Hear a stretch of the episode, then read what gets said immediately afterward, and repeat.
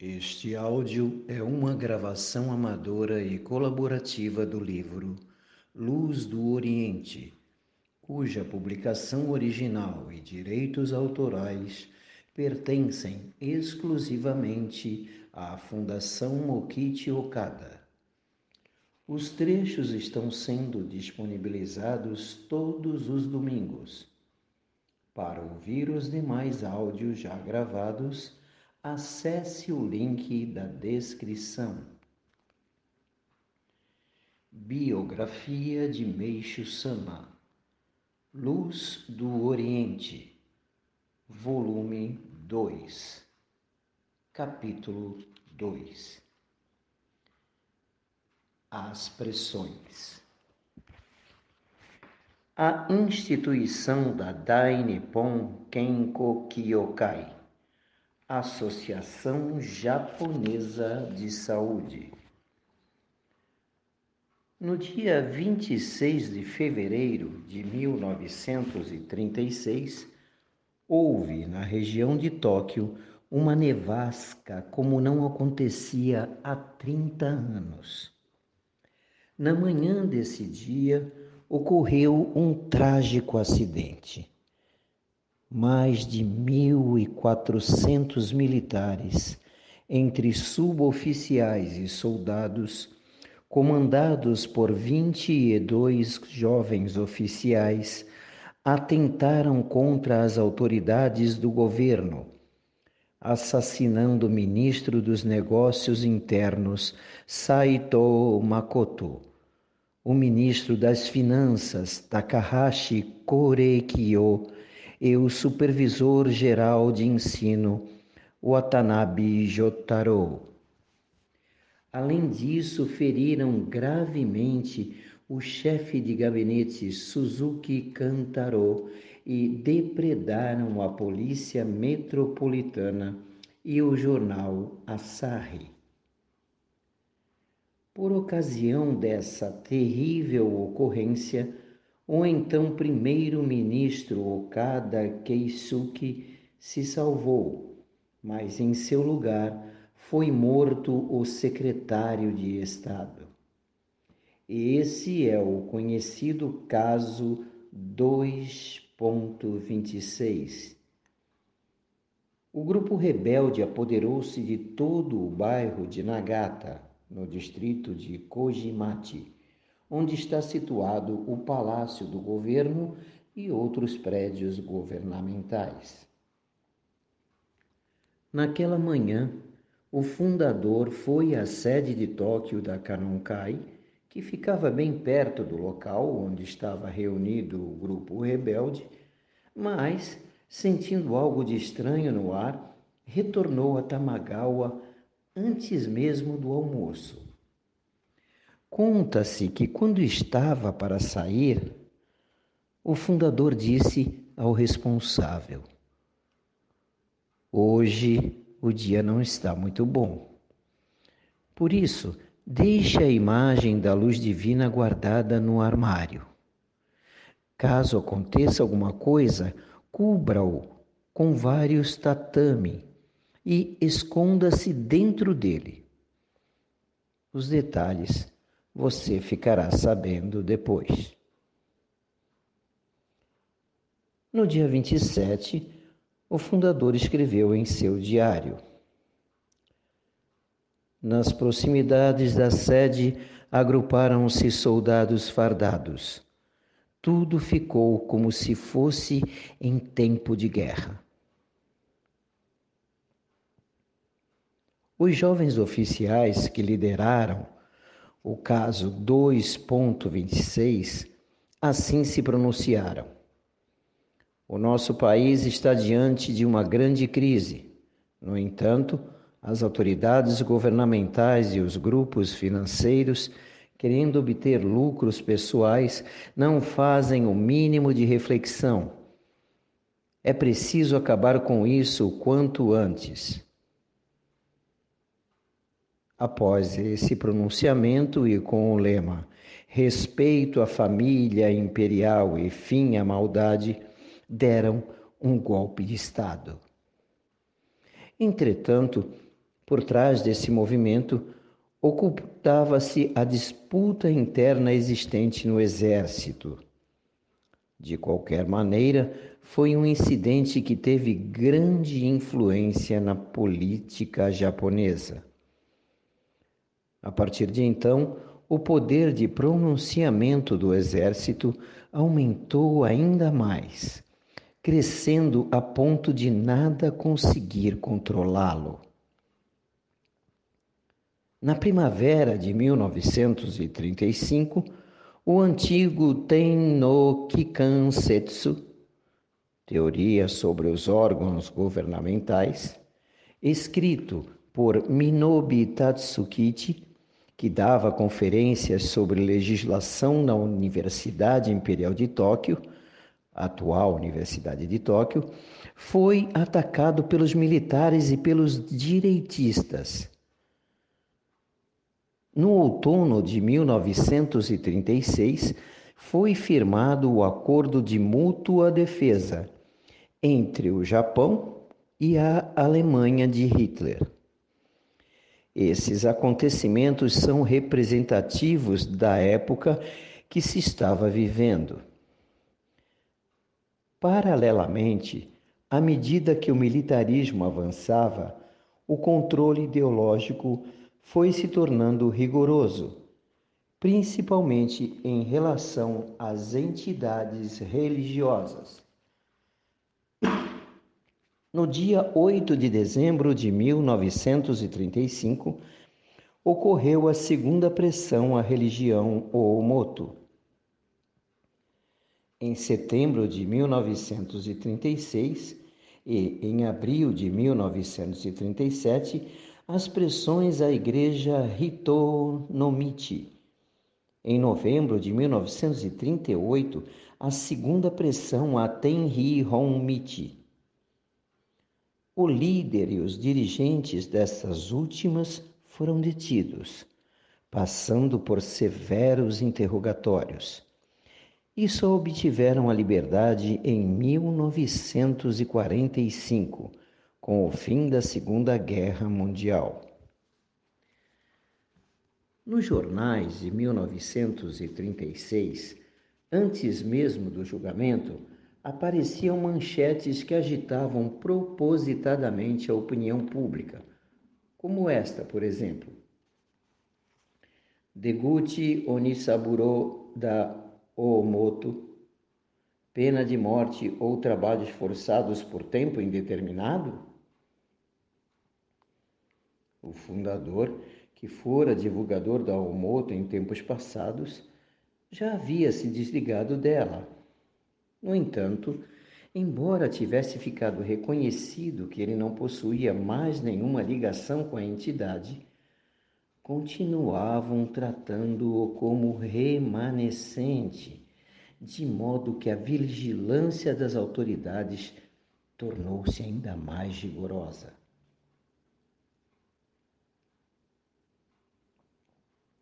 No dia 19 de março de 1936, dois policiais da delegacia de Omiya, no estado de Saitama, foram ao Gyokusenkyo. No dia 25 de maio, o fundador foi chamado à delegacia de Tamagawa, onde o interrogaram durante várias horas sobre o artigo A Luz do Oriente publicado com o título A Luz de Canon. No dia 1 de junho, ele recebeu nova intimação para comparecer à delegacia.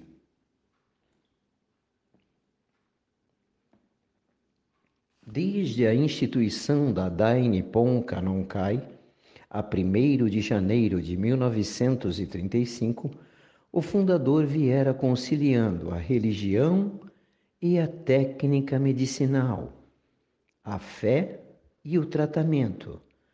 Mas, devido a essa corrente repressiva da época, foi instituída a 15 de maio de 1936 no Gyokusenkyo, a Dai Nippon Kenko Kyokai, com a finalidade de dissociar da religião a técnica medicinal e o tratamento, tornando-os atividades independentes.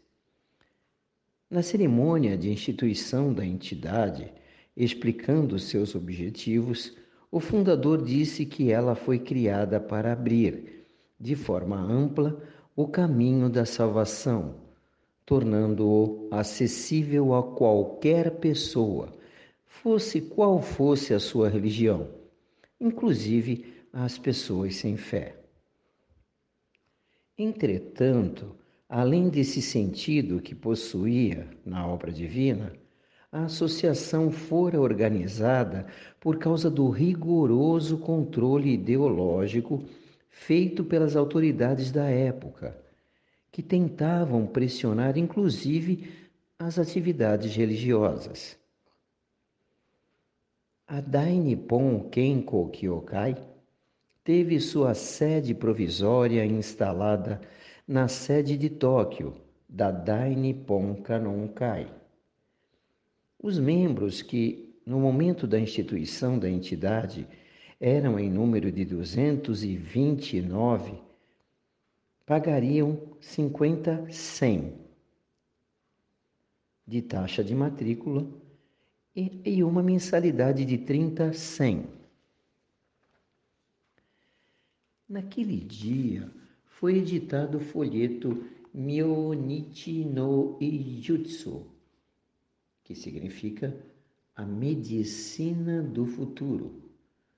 Uma palestra feita pelo fundador, na qual ele explica o Jorei, poder de salvação atribuído por Deus, pelo aspecto científico e comprobatório, evitando, na medida do possível, as expressões religiosas.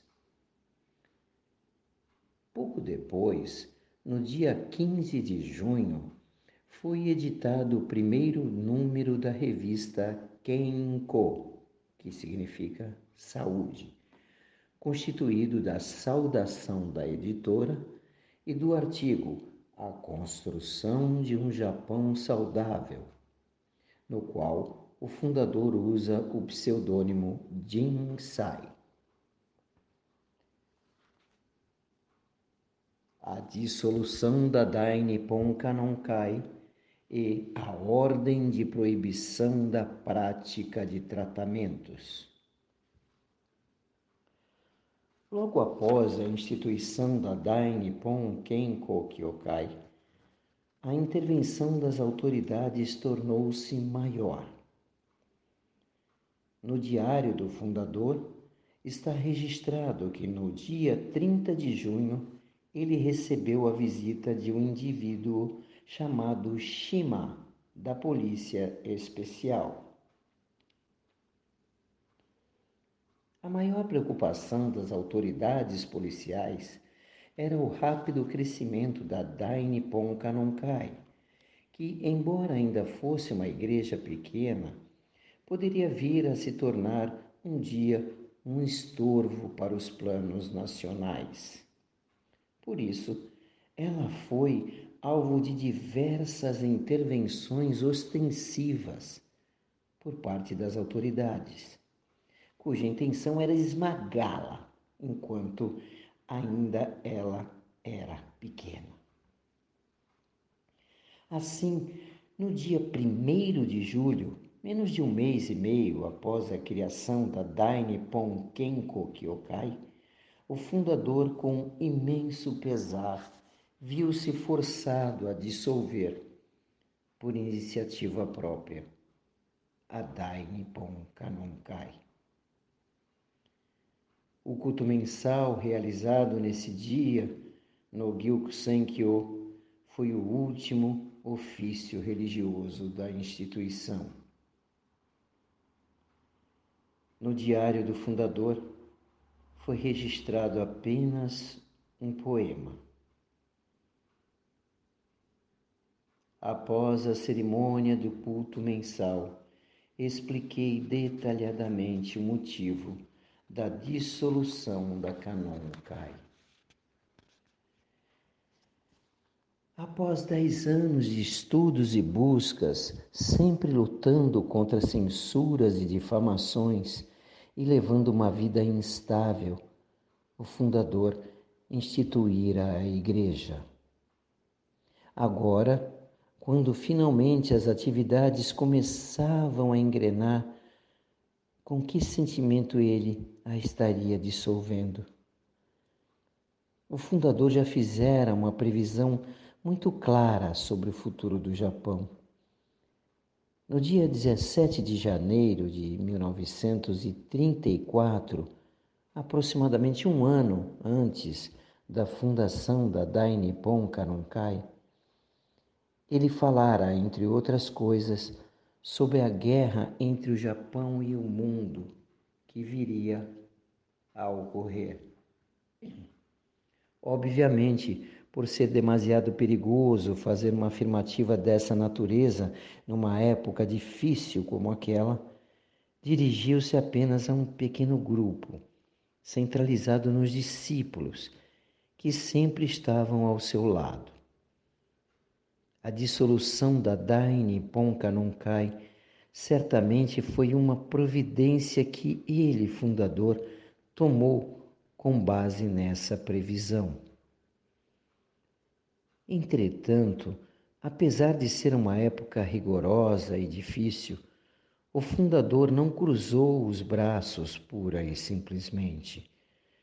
Embora tivesse dissolvido pelas próprias mãos a Dai Nippon Kanonkai como atividade religiosa, colocou todo o seu empenho na Dai Nippon Kenko Kyokai, que continuava as atividades daquela na forma de tratamentos. Tendo por marco o dia 6 de julho, pouco depois da dissolução da Dai Nippon Kanonkai, iniciou-se no Gyusenkyo o curso especial de verão sobre a técnica do tratamento de doenças no estilo Kada. Esse curso compunha-se de 12 aulas intensivas e foi realizado quase que em dias alternados. Perante os 50 ou 60 terapeutas que dele participaram, o fundador, encarregando-se de todas as aulas, criticou a medicina ocidental, apontando-lhe os erros. Entretanto, o controle das autoridades era muito rigoroso e muito persistente. A Delegacia de Polícia Metropolitana, alertada para a realização do curso repentinamente sem nenhum aviso prévio, baixou a ordem de proibição da prática de tratamentos no dia 28 de julho. Essa lei significava a dissolução também da própria Dai Nippon Kenko Kyokai. No diário do fundador estão registrados estes dois poemas. Como a tempestade que vem após a bonança, veio da Delegacia de Polícia Metropolitana a ordem de proibição de tratamentos. Ainda não se sabe o motivo da ordem. Fico penalizado com a má política que faz o povo sofrer. O caso Omia. No dia 4 de agosto de 1936, uma semana depois que o fundador recebera aquela ordem, chegou também, de forma repentina, uma intimação da polícia de Omiya, no estado de Saitama. Naquela cidade havia uma filial da Dai Nippon Kanonkai, cujo responsável era Takei Yoshihide. Lá também existia uma fábrica, a tecelagem Katakura, onde trabalhavam mais de mil operários algumas das quais doentes ficaram curadas através do jorei ministrado por ele. Esse caso eh, provocou uma celeuma enorme por dizerem que contrariava a lei da medicina. Itaquei, que era o responsável, foi denunciado à polícia. Naturalmente, ele foi detido e mais tarde, como presidente da Canoncai, o fundador respondeu pela culpa. Aquela intimação também teve por motivo a foto espiritual tirada por Azuma Mitsuo, a qual foi considerada como sendo um truque de fotografia.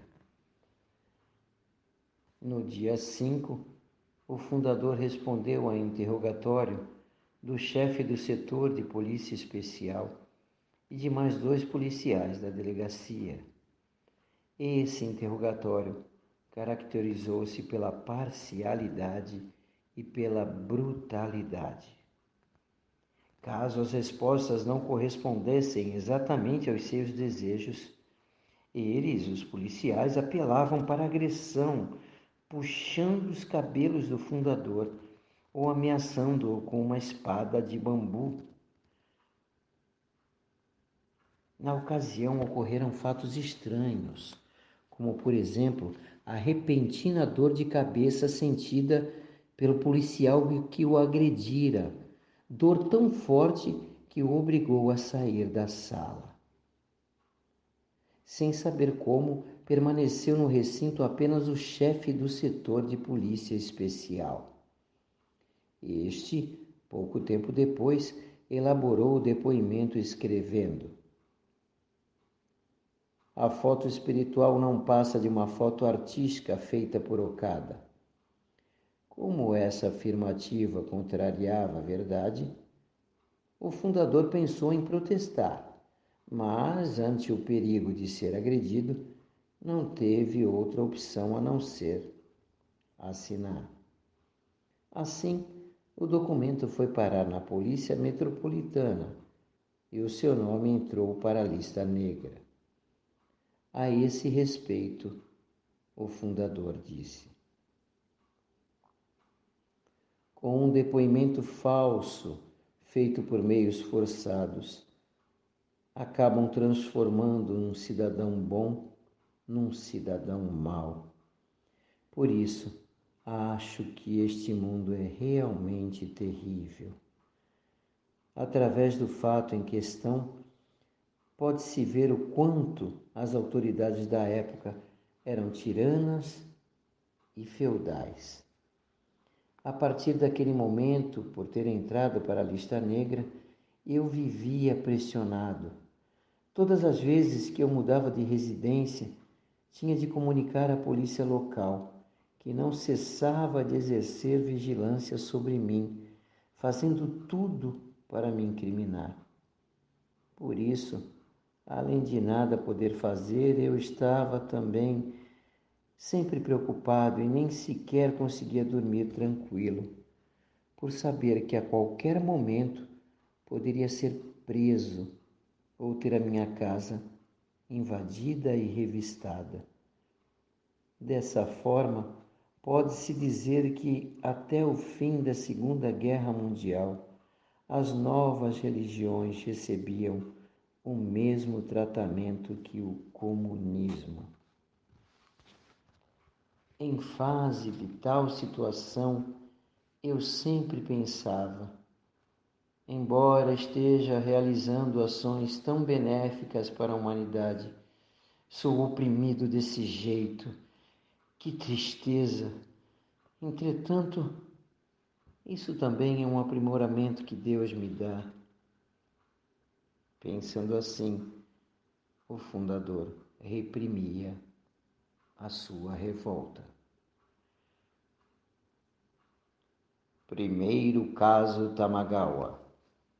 Na delegacia de Omiya, o fundador foi solto no dia seguinte ao de sua prisão.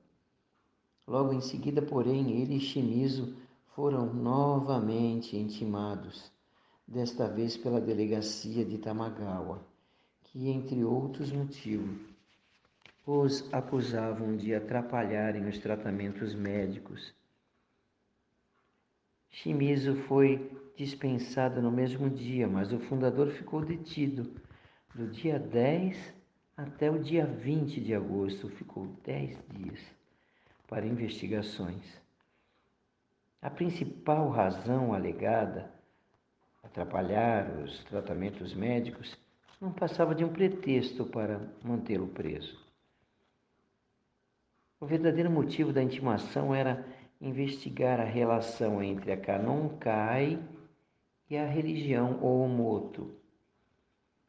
O Gyuksen-kyo foi revistado, sendo apreendidos não apenas os livros, mas tudo o que se relacionava às duas entidades. Esse acontecimento recebeu o nome de Primeiro Caso Tamagawa. Na ocasião, Nakajima Isai também foi detido para investigações. Kiseko, sua esposa, assim que recebeu o telefonema comunicando a detenção do fundador, dirigiu-se imediatamente para Tamagawa. Entretanto, lá chegando, soube que seu marido também havia sido preso. Ioishi Okada, esposa do mestre, disse-lhe carinhosamente: Não precisa se preocupar conosco. Volte logo para casa, pois seus filhos vão precisar de você. E assim ela fez. No Gyuksenkyo, a casa que ficara na maior desordem após a revista, foi arrumada pelos familiares do fundador. Entretanto, os quadros que estavam na sala de estar e na sala de visitas e os quadros caligrafados pelo fundador também foram apreendidos, todos. Desde o guarda-louças até o guarda-roupa, todos os objetos foram revistados um a um. Os documentos e todas as outras coisas que se relacionavam ao moto foram colocados numa carroça relativamente grande e levados como provas até a delegacia, que ficava a uma distância muito pequena dali. Na ocasião, Nakajima Isai ficou preso durante oito dias. Logo depois que, por iniciativa própria, dissolveu a Dai Nippon Kanonkai, o fundador recebeu a notificação da proibição da prática de tratamentos, ficando assim com suas rendas totalmente cortadas.